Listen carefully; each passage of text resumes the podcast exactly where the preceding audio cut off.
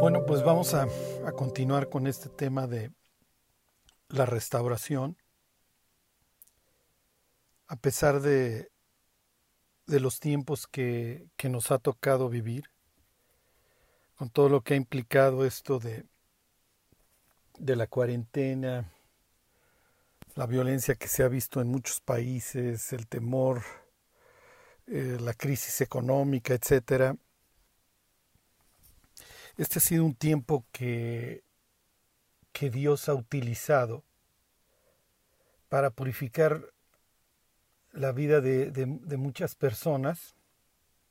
Yo creo que la vida de todos los cristianos, pues que hoy vemos todas estas cosas, nos, nos ha llevado realmente a afirmarnos en muchas cosas que hemos creído. Y lejos de que muchos creyentes hayan, se hayan apartado, muchas personas han regresado al Señor. El mundo está como sea perdiendo perdiendo mucho de su brillo, aunque claro que el diablo siempre se va a encargar de evitar que estos cardos y espinos que menciona Dios ahí en capítulo 3 del Génesis para describir lo que el mundo sería después de la caída. El diablo siempre se encarga de poner, ya saben, lucecitas, foquitos, etcétera, para hacer esto atractivo y sobre todo para que no veamos gran parte de pues de lo que realmente vive el mundo, que es muchísimo dolor. Entonces hoy tenemos unas redes sociales saturadas ahí de, de que la estamos pasando súper bien y de que todo es felicidad y, y esto no es cierto. Como, como siempre les digo, en, o sea, en las telenovelas los, los, los protagonistas no, no se la van a vivir en depresión, no van a estar tomando chochos para antidepresivos, etcétera. Eh, la gente no, no, no, se muere de hambre, los niños no se mueren de hambre, no se ven las masacres, etcétera, a menos de que esto sea lo que se quiere resaltar por parte del diablo. ¿Y cuál es el, el problema de que los creyentes no, no seamos conscientes de lo que realmente está viviendo el mundo? que no alcanzamos a ver este llamado que tenemos por parte de Dios para restaurar las ruinas antiguas, para levantar los asolamientos primeros, para reedificar las ciudades arruinadas, para levantar estos escombros de muchas generaciones. Entonces, cuando suceden cosas como las que están ahora pasando, eh, nos damos cuenta de que efectivamente hay un mundo al que le urge Cristo, que necesita escuchar el Evangelio. y nos damos cuenta que lo único que nos va a sacar adelante es la presencia de Dios en nuestra vida. Y, arranco con, con, esta introducción porque este es, este es, el, este es el tema de lo, que, de lo que nos va a contar ahora el libro de, de Esdras. Sí. Eh, como, como nota cultural, hoy quiero que, que se queden con la palabra ejeiro, que quiere decir despertar. Y les estoy este, citando el griego, porque hasta donde entiendo es la, es la misma palabra que se va a utilizar en la Septuaginta cuando se traduce la Biblia al griego. Es este el mismo verbo que se va a utilizar cuando se traduce Esdras, eh, capítulo 1, versículo 1, para traducir la palabra que en hebreo sería ur, que sería despertarse. y, y se los digo esto porque pienso que Dios está despertando a muchas personas que estaban muy dormidas, que estaban eh, viviendo en el mundo, que estaban disfrutando del mundo y poco a poco nos estamos dando cuenta que la apariencia de este mundo se está pasando y que los que disfrutaban del mundo, como dice Primera de Corintios, pues lo están empezando a dejar de disfrutar. Y es lo que decía Pablo, queda pues que los que disfrutan del mundo, pues sea como si no lo disfrutasen, porque la apariencia de este mundo se pasa. Y es lo que dijera también Juan en su primera carta, y el mundo pasa. Y el mundo pasa y sus deseos.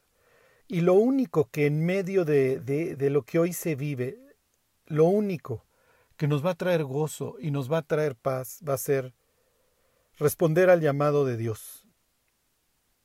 Despertarnos, si estábamos dormidos, despertarnos, y si estábamos despiertos, ir cada vez más profundo en nuestra relación con Dios, porque es lo único que nos va a sostener. Es lo único que, que nos va a poder traer paz, que nos va a traer gozo y que nos va a poder traer la suficiente sabiduría para navegar en las aguas que, que hoy estamos este, surcando. bueno, entonces esa, esa es la idea.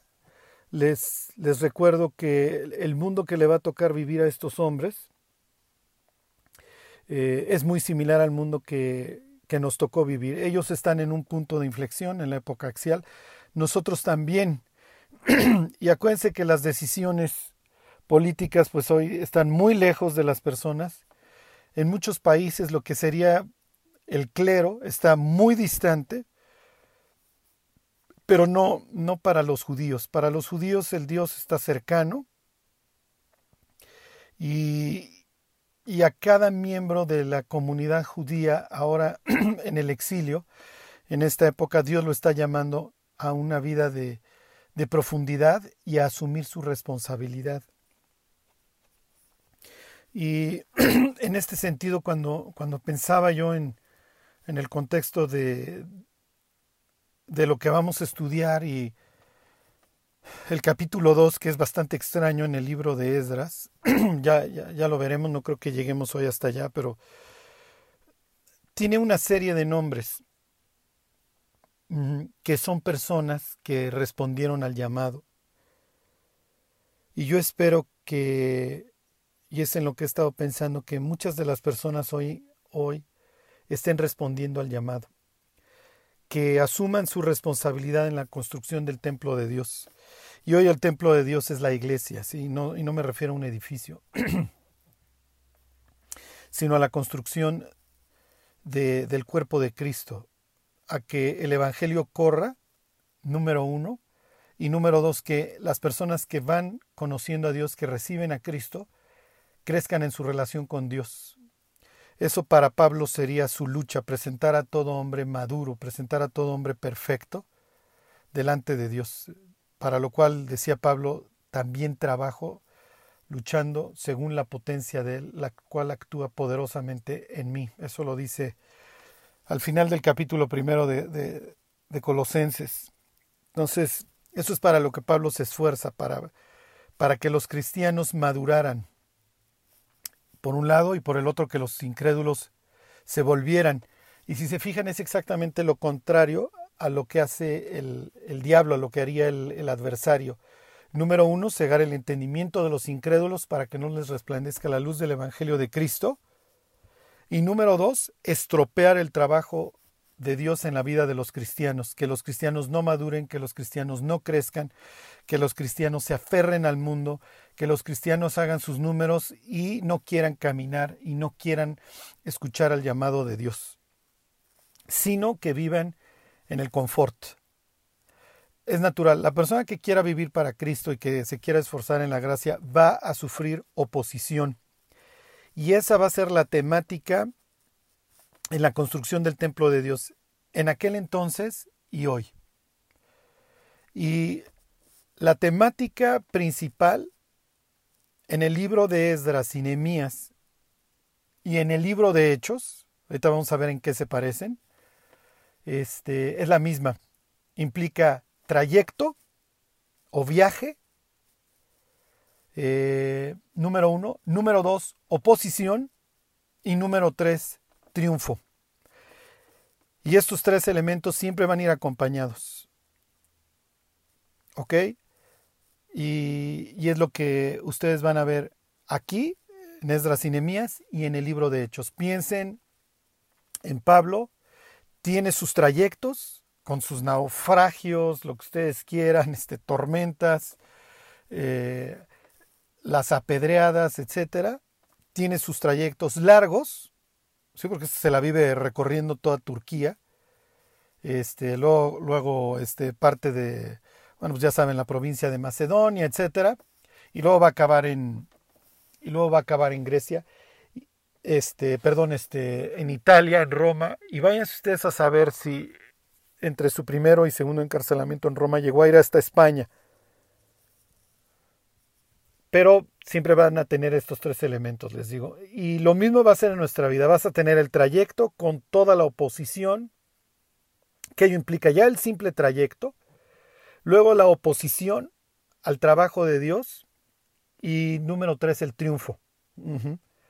Entonces, este, y hubieron creyentes que simplemente llegaron a poner los cimientos de algún lugar, piensen los que conocen la historia de Jim Elliot y luego de su de su exmujer, este, bueno, pues, su, su exmujer digo porque se murió Jim Elliot y luego Elizabeth Elliot con los Aucas en Ecuador. Este, bueno, no me acuerdo si eran los Aucas, pero sí me acuerdo que era en Ecuador. Eh, entonces, eh, este, esta temática del trayecto y de la oposición y el triunfo es típica de, de los, de las historias épicas y de, de, los héroes, en donde muchas veces el héroe es un perfecto desconocido, eh, pasa por muchas pruebas, tiene que madurar, tiene que sufrir y eventualmente viene el triunfo. Ajá este, es lo que llamarían este, The Hero's Journey, ¿sí? este, el camino del héroe. Esto se ha perdido en el siglo XXI. En el siglo XXI tenemos los héroes de microondas, ¿sí? este, la idea es que se cocinen en tres minutos, pero ya se, queremos pensar que no vamos a pasar por la época de sufrimiento y de madurez. Eh, no va a haber este, todo este viaje pero en, las, en, las, en la mayoría de las historias épicas tienen, tienen todo, todo esto, ¿sí? Eh, el propio Cristo tuvo que madurar y tuvo que derramar muchas lágrimas, es lo que nos cuenta la, la carta a los hebreos. Piensen en David, sí, o sea, David es un, es un don nadie, este, al que pues, lo tienen que traer porque nadie, nadie lo hubiera considerado un candidato al reino de, al reino de Israel. Eh, David empieza como un simple músico en la casa de Saúl. Luego tiene su triunfo y después de eso va a tener todos estos triunfos y, la forma en la que la Biblia lo presenta como una persona que se comporta diligentemente. Luego va a tener todos estos años de sufrimiento cuando es un fugitivo, hasta que finalmente asciende al trono y se convierte en un gran rey. Y dijera el cronista, excepto en lo tocante a Urias que ahorita pues no, no entramos en ese, en eso. Eh, piensen en Samuel, ¿sí? Desde su nacimiento todo es, todo es este, complicado porque Dios tiene que abrir el vientre de su madre a través de, de una oración en donde se incluye la palabra amargura. Ana oró en la, en la amargura de su, de su corazón, de su sufrimiento y Samuel crece hasta que finalmente llega a una edad en donde Dios lo llama y empieza a conocer lo que es escuchar la voz de Dios, no deja caer ninguna de sus palabras a tierra, etcétera, etcétera, etcétera. ¿sí? Entonces, eh, todos los que, todo, quiero referirme ahora a los jóvenes, o sea, no, no, no vayan a pensar de que, bueno, pues ya, ya me convertí en tier y agarro la Biblia y, y todo va a ser color de rosa. No, Dios nos va a llevar a todos a madurar y madurar implica dolor y madurar es difícil, pero no hay atajos podemos quitar muchos estorbos del camino que nosotros solitos solemos poner. Podemos, el camino va a estar, va a estar trazado para que maduremos, nosotros lo podemos alargar. Alargar a través de nuestra necedad y de nuestros pecados. Entonces, Dios va a traer pruebas, pienso que son suficientes. no le añadamos nosotros este, más piedras al camino, porque lo solemos hacer.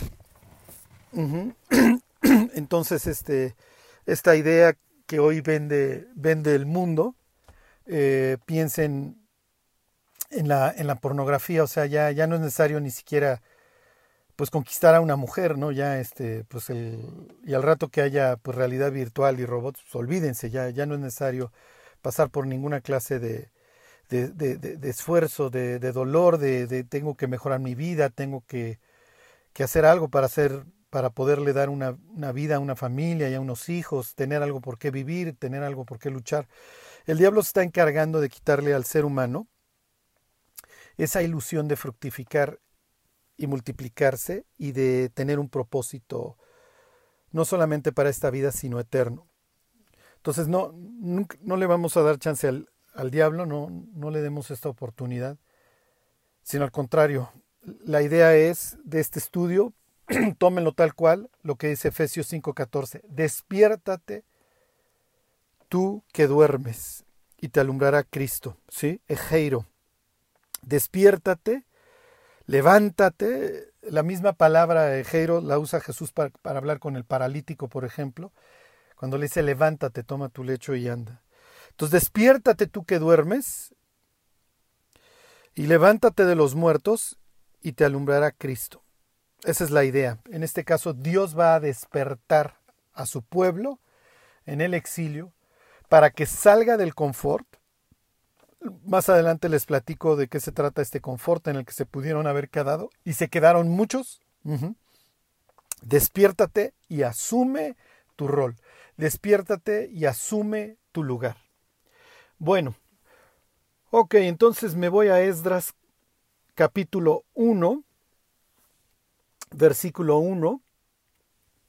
Y este llamado a la construcción del templo es el mismo que tenemos, ¿eh? Los términos del edicto de Ciro, ahorita se los digo, lo más probable es que nada más se lo pasaron a firma. Somos muy románticos los cristianos, pensamos que Ciro se levantó una mañana y dijo, no, pues voy a escribir este edicto y porque pues ya me convertí. No, no, el propio Isaías dice que pues, tú no me conociste. Y ahorita les cuento cómo era la política de Ciro. Ok, dice 1.1. En el primer año de Ciro, rey de Persia, para que se cumpliese la palabra de Jehová por boca de Jeremías, despertó Jehová el espíritu de Ciro, rey de Persia. Ahí tienen esta expresión de despertar, el cual hizo pregonar de palabra y también por escrito por todo su reino, diciendo. Ok, entonces me quiero detener aquí en el encabezado, en cómo arranca el libro de Esdras. Eh, Dios arranca diciendo que el que tiene la última palabra en la historia y en nuestras vidas es Él. Entonces, lo que va a suceder en la vida de Ciro, y lo que está quedando claro aquí, es que Dios lo va a usar, Dios puede usar a los incrédulos. Dios puede usar realmente lo que, se le, lo que se le venga en gana. usó a los fariseos, usó a los saduceos, usó a Pilato, usó al centurión, usó a quien se le pegó la gana para expiar los pecados del mundo. Así de fácil. O sea, no hay nada que se le haya salido de su control. O sea, hoy que vemos todo lo que está sucediendo en el planeta, pudiéramos pensar en, no, Dios, ya, este, pues ya esto ya se está acabando y, y no te estás fijando qué es lo que está sucediendo.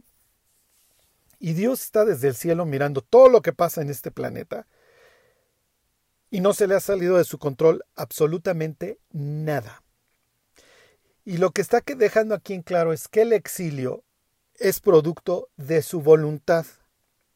Así como sucede cualquier cosa en nuestra vida. La libertad del humano es una variable que Dios usa y que no le asusta en lo más mínimo, y Él sabe dónde puede acabar las decisiones de cada sujeto en este planeta. Entonces aquí Dios está diciendo, a ver, para que se cumpla lo que yo dije. Número uno. Número dos, lo dije por boca, o sea, en este caso usé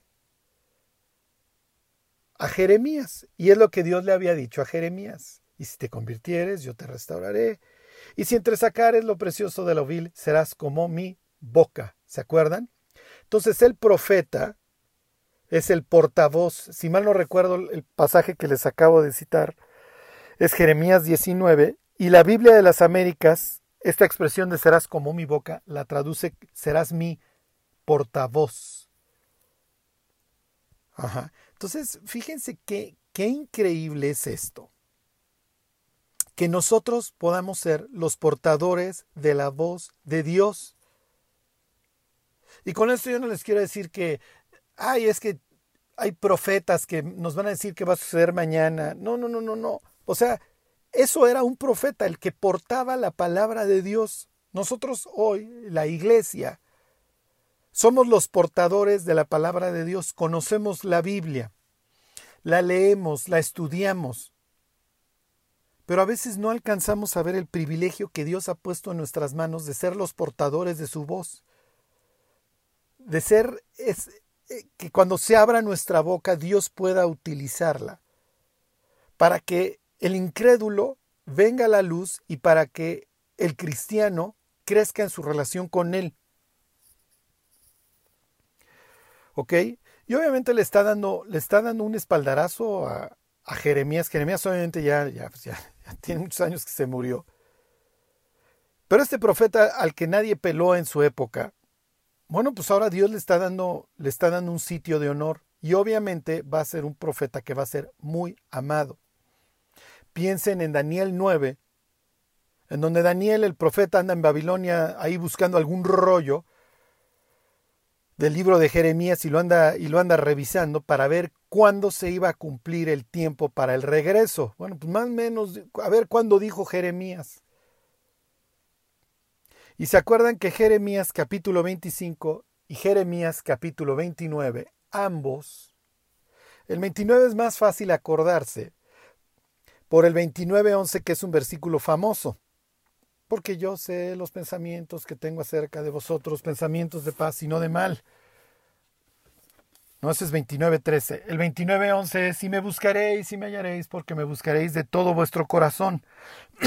bueno, antes del 29, de estas palabras increíbles de que me van a buscar y me van a encontrar, antes de eso es que se establecen estos 70 años. No, sí, miren, estaba yo bien. Sí, 29.11, porque yo sé los pensamientos, yo sé los planes que tengo acerca de vosotros, dice Jehová, pensamientos de paz y no de mal, para daros el fin que esperáis. Ok, entonces este es un versículo famoso que siempre utilizamos y lo utilizamos bien para decirle a las personas, Dios tiene un plan para tu vida.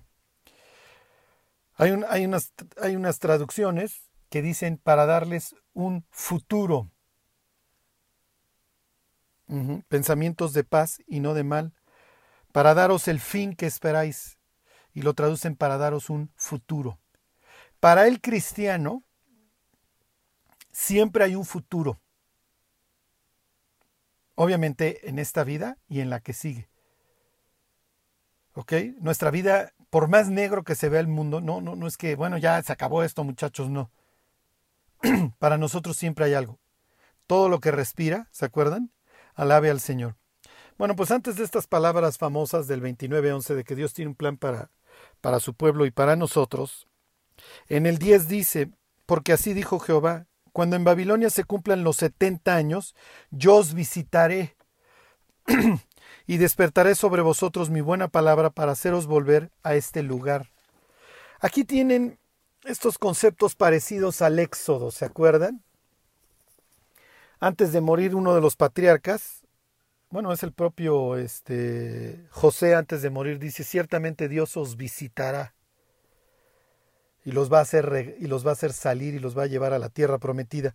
Aquí tienen, tienen este mismo sentido, ¿sí? Dios va a visitar a su pueblo después de los 70 años. Va a haber otro éxodo. Si bien uno fue la salida, implicó la salida de Egipto, en este caso será la salida de Babilonia. ¿Ok? Y este, estos conceptos acerca del éxodo los vamos a seguir, los vamos a seguir viendo. Bueno, ok, me regreso a Esdras 1.1. Les sigo diciendo, es el primer año de Ciro, rey de Persia, su primer año en Babilonia. Ciro ya, ya, ya tiene 20 años como rey de los persas. ¿ok? Ciro es un personaje fascinante, los que les guste la historia. Se las recomiendo porque en, el, en la historia de Ciro tienen todos estos conceptos del camino del héroe. ¿Ok? Y miren, nada más les comparto ahí algunos temillas. Este, el papá de Ciro se llama Cambises. Y Cambises es el yerno del rey Astialles. Y entonces un día le dicen una profecía al rey Astialles que su nieto eventualmente lo derrocará. Y entonces pues Astialles se anda encargando de matar a todos sus nietos. Pero sucede que un día Cambises este, que es casado con una de las hijas de Asteayes, pues tiene este hijo, y se da la orden de que maten a Ciro. Y uno de los funcionarios del rey se lo entrega, si mal no recuerdo, es a un pastor o algo así, entonces Ciro va a vivir, va a crecer no, no en la opulencia, piensen así en los héroes, no crece en la opulencia, y eventualmente, pues qué es lo que va a suceder, que va a aparecer en el mapa don Ciro, Astialles, el abuelo se, se super enamora, bueno, no que se super enamora, pero se encariña con su nieto, y se entera de que, ah, me traicionaron y y entonces el funcionario que escondió a, a Ciro es asesinado, pero no la persona que crió a, Ciro, al contrario, pues se le agradece. Y eventualmente Ciro, bueno, pues se convierte en un gran líder militar y acaba derrocando a su abuelo y entonces se va a volver así el superrey y va a estar conquistando toda la zona y eventualmente entra sin un solo dijéramos nosotros disparo eventualmente a Babilonia, lo reciben con gran pompa y circunstancia porque lo ven como un liberador. Para saber si todas estas cosas que les acabo de contar, lo que sí se sabe es que entró como un liberador a Babilonia, todo su origen y toda esta leyenda detrás de él para saber. ¿Ok? Pero lo que quiero que, que, que entiendan es que cuando los contemporáneos escuchan a Ciro, piensan en el superrey, este, en el superpagano, en, o sea, lo que les quiero decir es que hubiera sido muy fácil poner los ojos en este hombre. ¿Qué es lo que está haciendo Esdras 1.1? Está poniendo a Dios por encima del tipazazazazo. Está poniendo a Dios por encima de lo máximo que hubiera podido ser un humano en aquel entonces. Dios está diciendo, yo soy el que mueve las cosas y la historia no se mueve por alguna leyenda de este super rey. Que miren, no sé si se las conté bien, pero bueno. Este me parece que es Heródoto el que cuenta toda esta historia. Bueno, entonces aquí, para que se cumpla la palabra dicha por Dios, Dios va a mover a Ciro. Dios está por encima de cualquier persona. ¿Ok? Y entonces es Dios el que tiene que despertar a Ciro.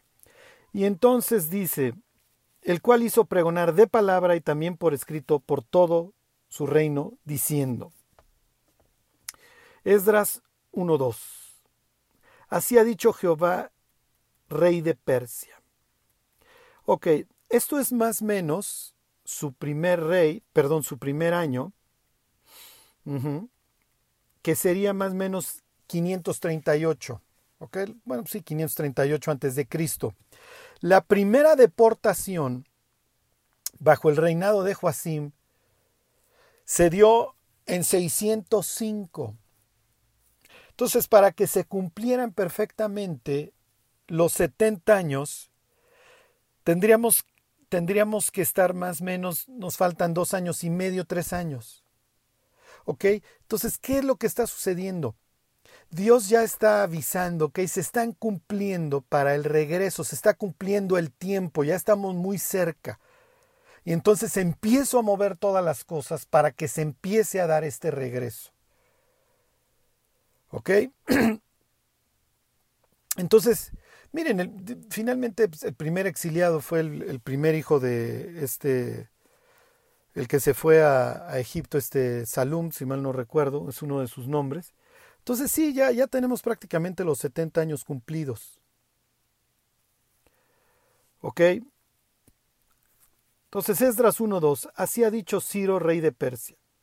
Jehová, Dios de los cielos, me ha dado todos los reinos de la tierra y me ha mandado que le edifique casa en Jerusalén, que está en Judá.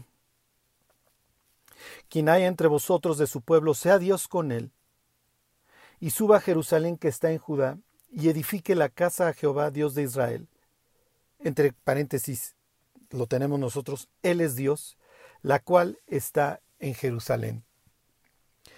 Eh, les tengo que hacer muchos comentarios acerca de esto, pero me voy a ir al primero y al más importante. Lo que estamos leyendo es un llamado.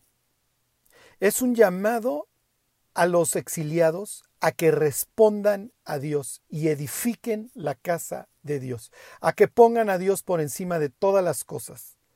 Salgan del confort y se dediquen a la construcción del templo. Entonces me quiero ir al fondo de esto y ahorita les digo cosas históricas y etcétera para que vean qué, qué, está pensando Ciro y esta expresión del Dios de los cielos y qué tiene que ver con la época.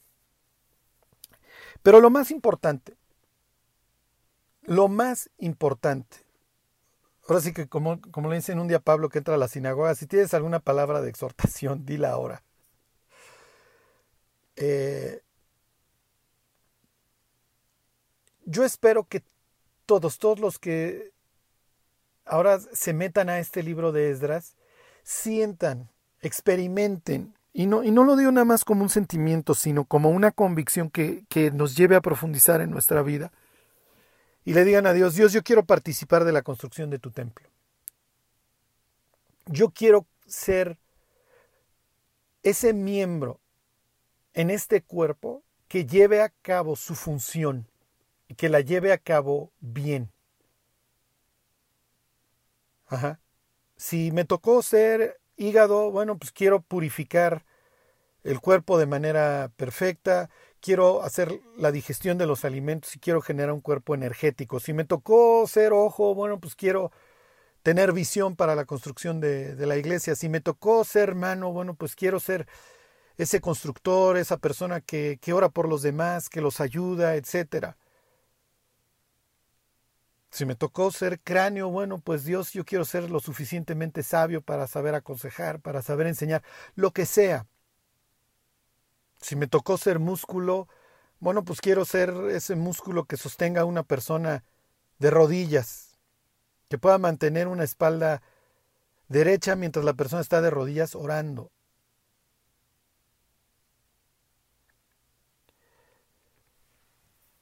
Fíjense, suba, dice, suba a Jerusalén.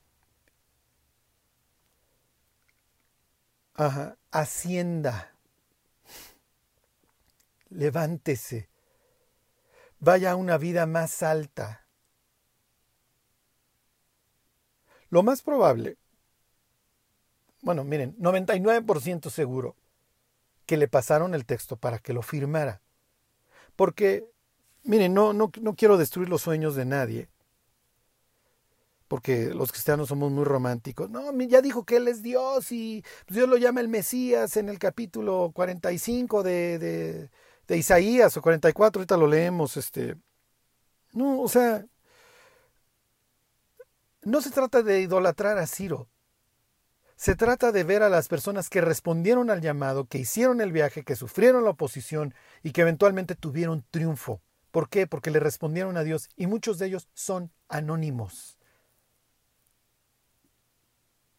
Hasta el tribunal de Cristo nos vamos a enterar realmente quién es quién. Ajá. ¿Cuántos creyentes? Miren, en las antigüedades, creo es capítulo 11, no, no me acuerdo, le, supuestamente es este Josefo que, no me acuerdo bien que, que menciona que le enseñaron a Ciro este, que le enseñaron a Ciro este pasaje de Isaías en donde habla de que Dios iba a levantar a Ciro para que mandara la reconstrucción del templo, etcétera, y que delante de él iba a abrir puertas y etcétera. Entonces que se lo enseñaron, ¿no? Y entonces, ah, bueno, pues entonces voy a promulgar este edicto, etcétera. Miren, no me citen en eso, no. Pero los que sean curiosos, pues sí, váyanse capítulo 11 de las antigüedades. Me parece que es ese, eso y chequen y chequen esta historia que narra Josefo.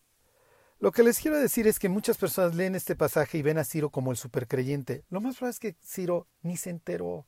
Le pasaron a firma porque esta es su política. Su política es libertad de culto. Ciro no es, no es como los asirios que eran unos desgraciados que masacraban a, a los pueblos que conquistaban. No es como los babilonios que, a ver, te, te, te traigo a mi, a mi cultura, te cambio el nombre, adoras a mis dioses y mira, yo no sé cómo te llames, pero te llamas Mardoqueo, en honor al dios Marduk. Y mira, yo no sé si te llamas Hadassah, Arrayán o como te quieras llamar, aquí te vas a llamar Istar. ¿Ok? Que luego ya nosotros la tenemos como Esther. Y tú te llamarás Daniel, sí, aquí te vas a llamar Belsasar como mis dioses y aquí vas a comer este puerco. No, Ciro es, este es tu Dios. Felicidades, adora a tu Dios, nada más mira, tú paga tu impuesto, no la armes de tos y tengamos el imperio más vasto en la historia de la humanidad hasta ahora, desde la India hasta Sudán. No me gusta estar peleando si tú adoras a, X Dios o no. Y luego va a venir Alejandro que es, ¿para qué adoran a dioses? esto es ridículo. Los dioses son una bola de borrachos y de fornicarios que andan en el Olimpo. La siembra del ateísmo es, griega más adelante. ¿eh? Se, se, pone cada vez más extraña esta historia.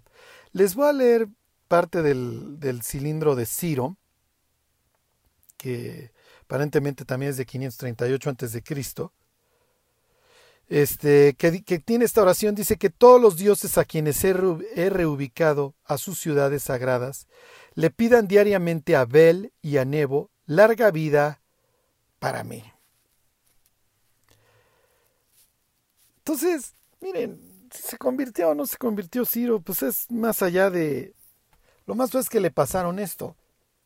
Le interesa a Ciro que se reedifique el templo de Dios, lo más probable es para que se lleve la fiesta en paz. Y aquí viene lo más importante. Bueno, pues si Ciro ya nos dio la libertad de culto y quiere que la fiesta se lleve en paz, pues vamos a llevarla todos en paz y para qué nos regresamos a Jerusalén a construir. Al fin que allá pues vamos a sufrir un chorro de broncas, el trayecto está bastante largo, está bastante peligroso. Pues ya si hay libertad de culto, pues vamos a adorar a Dios aquí desde Babilonia. Pues al fin ya no nos van a estar echando a las llamas de fuego por andar adorando, nadie nos va a echar al foso de los leones por andar adorando a Dios aquí. ¿Ya se dieron cuenta? Los que regresan son verdaderos héroes, porque pudieron haber vivido en el confort, pero prefirieron hacer el viaje, sufrir la oposición y construir el templo.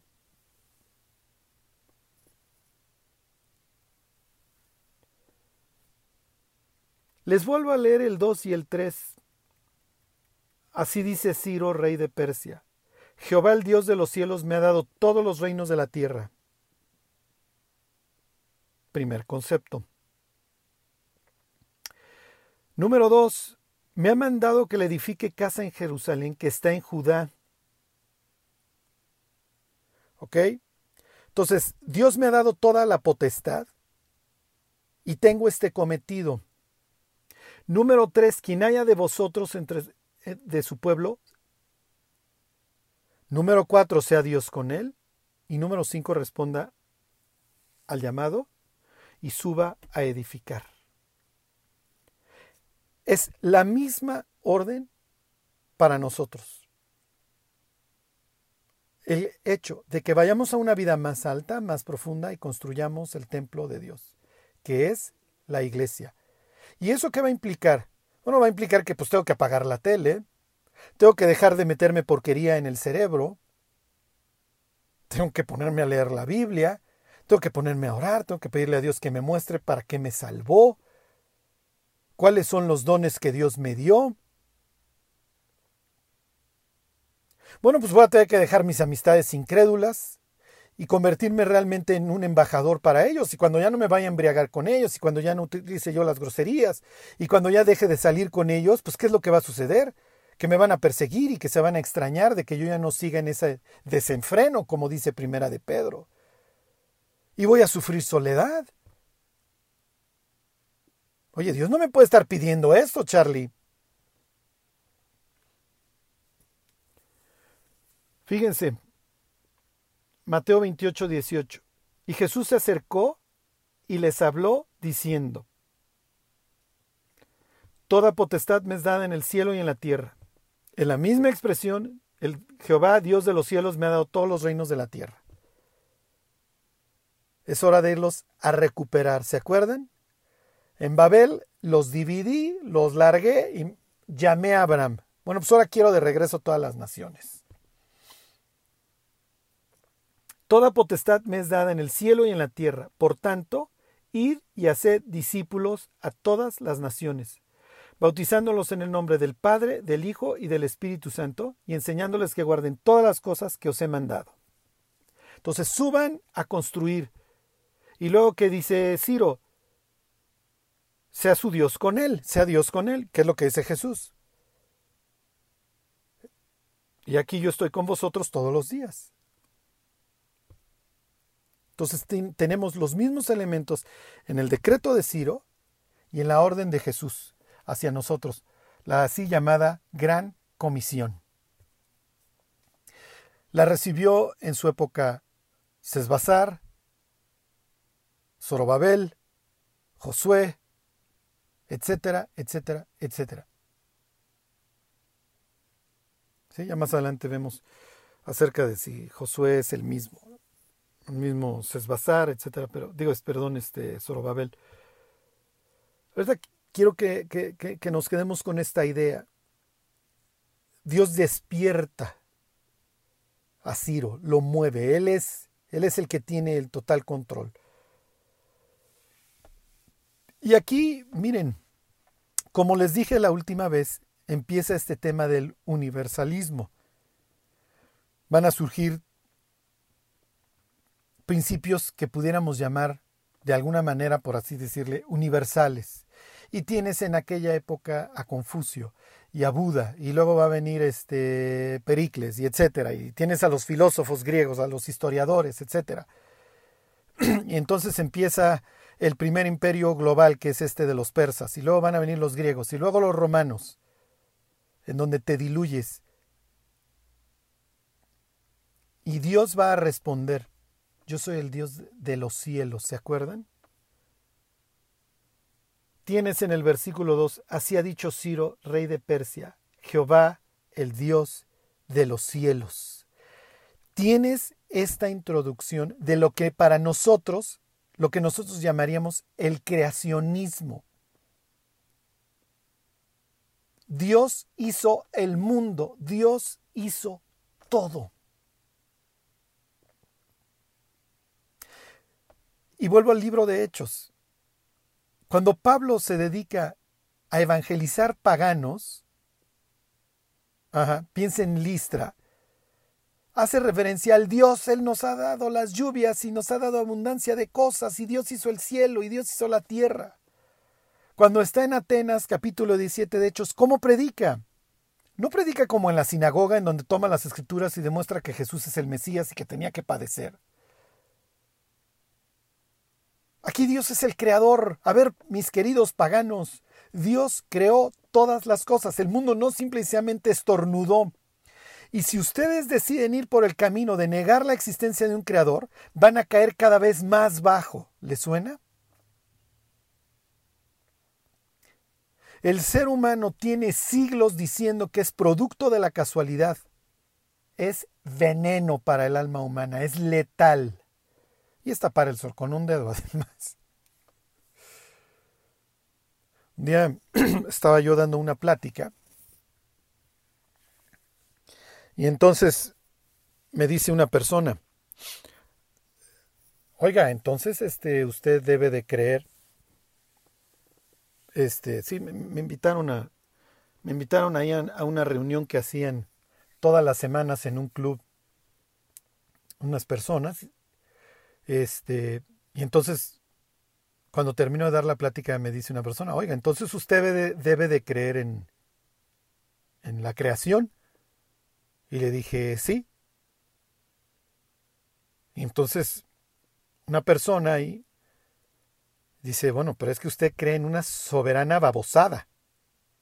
utilizó otras palabras, ¿no? Entonces me le quedó viendo así con cara. Y me dice, por ejemplo, este, el DNA.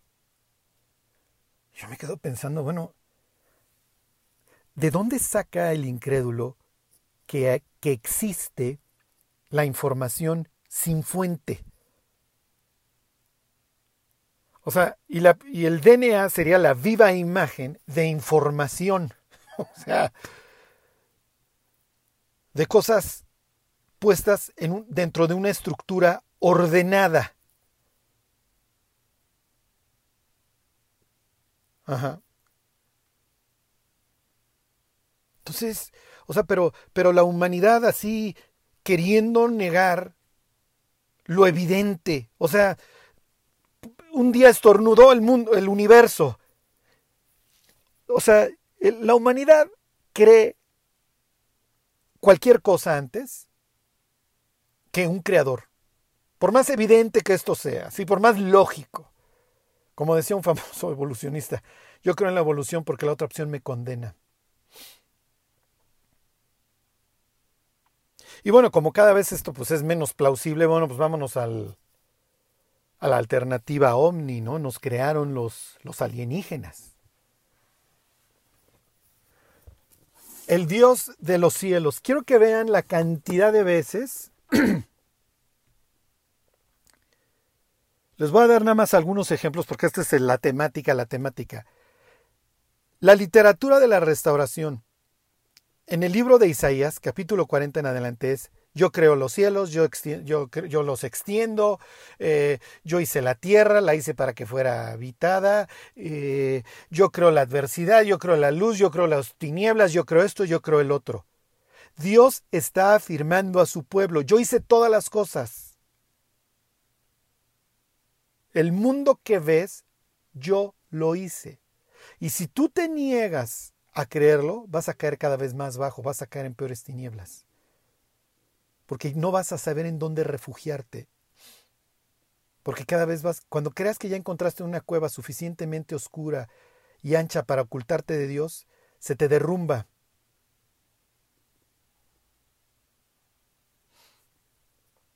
Fíjense Isaías 40, 22. Bueno, 40, 12, fíjense.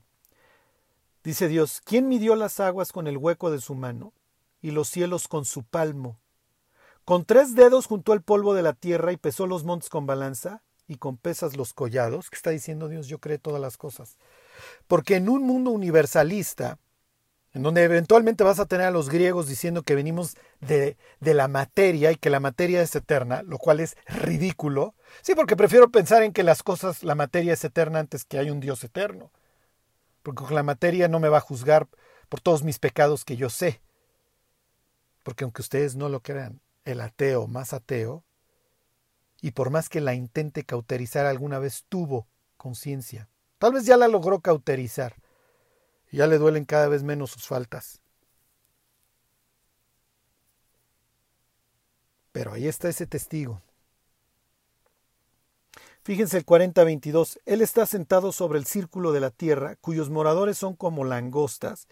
Él extiende los cielos como una cortina, los despliega como una tienda para morar. Ya veremos esto cuando veamos por qué en el mes séptimo se ponen los cimientos del templo, etcétera, etcétera, lo mismo que Salomón, cómo se parece el, el tabernáculo y el templo al cosmos que es exactamente lo que está diciendo aquí 40-22. Él extiende los cielos como una cortina, los despliega como que, como una tienda. ¿Ok? Es muy interesante. Les leo Isaías 40-25. Así dice Jehová Dios, creador de los cielos y el que los despliega, el que extiende la tierra y sus productos, el que da aliento al pueblo que mora sobre ella y espíritu a los que por ella andan.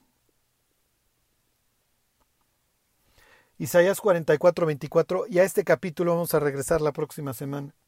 Así dice Jehová, tu redentor que te formó desde el vientre.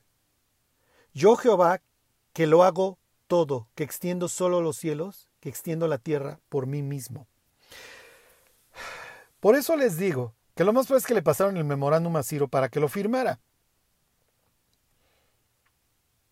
Porque tiene esta referencia que Él es Dios, cuando para Él pues, Nebo y Bel y todos estos siguen siendo sus dioses. Y lo presenta como el Dios de los cielos.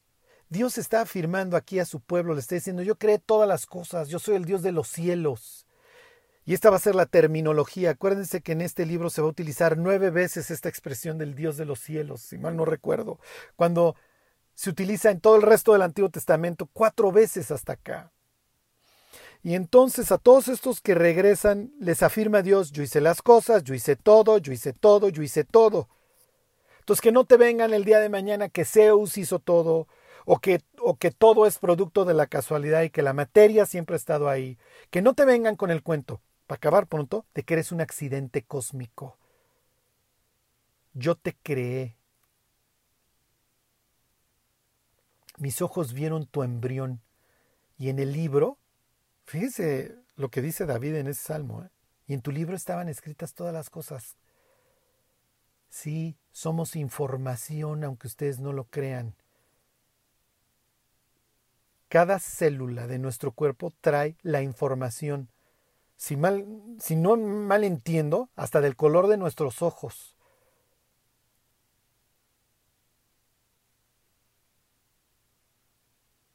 Qué fácil es pensar que nuestra vida es un accidente, que no contamos. Y el diablo qué fácil nos engaña para que vivamos en el confort y no nos levantemos para hacer la obra a la que Dios nos ha llamado. Y es natural que vivamos hoy un mundo cada vez peor, porque es el camino que narra el capítulo 1 de la carta a los romanos. Y como ellos no aprobaron tener en cuenta a Dios, Dios los entregó, bla, bla, bla, a una mente reprobada, etcétera, etcétera, etcétera. ¿Y cómo acaba Romanos capítulo 1? Con una humanidad total y perfectamente desquiciada, como la que hoy estamos viendo. Pero no es nuestro caso. No es nuestro caso. Entonces, Charlie, ¿cuál es el mensaje de estos primeros versículos de Esdras? Levántate, Levántate tú que duermes. En palabras de Jesús, id y haced discípulos a todas las naciones. Quien haya entre vosotros de su pueblo, sea Dios con él, y suba y edifique. Vaya a una vida más profunda y construya. Que respondamos al llamado, que así sea, que Dios los bendiga. Y se alegró el pueblo por haber contribuido voluntariamente, porque de todo corazón ofrecieron a Jehová. Primera de Crónicas 29.9. Si deseas ofrendar para nuestro trabajo misionero, te invitamos a que des clic en el enlace que estamos dejando en la descripción de nuestras redes sociales. Ve y sé bendición. Gracias.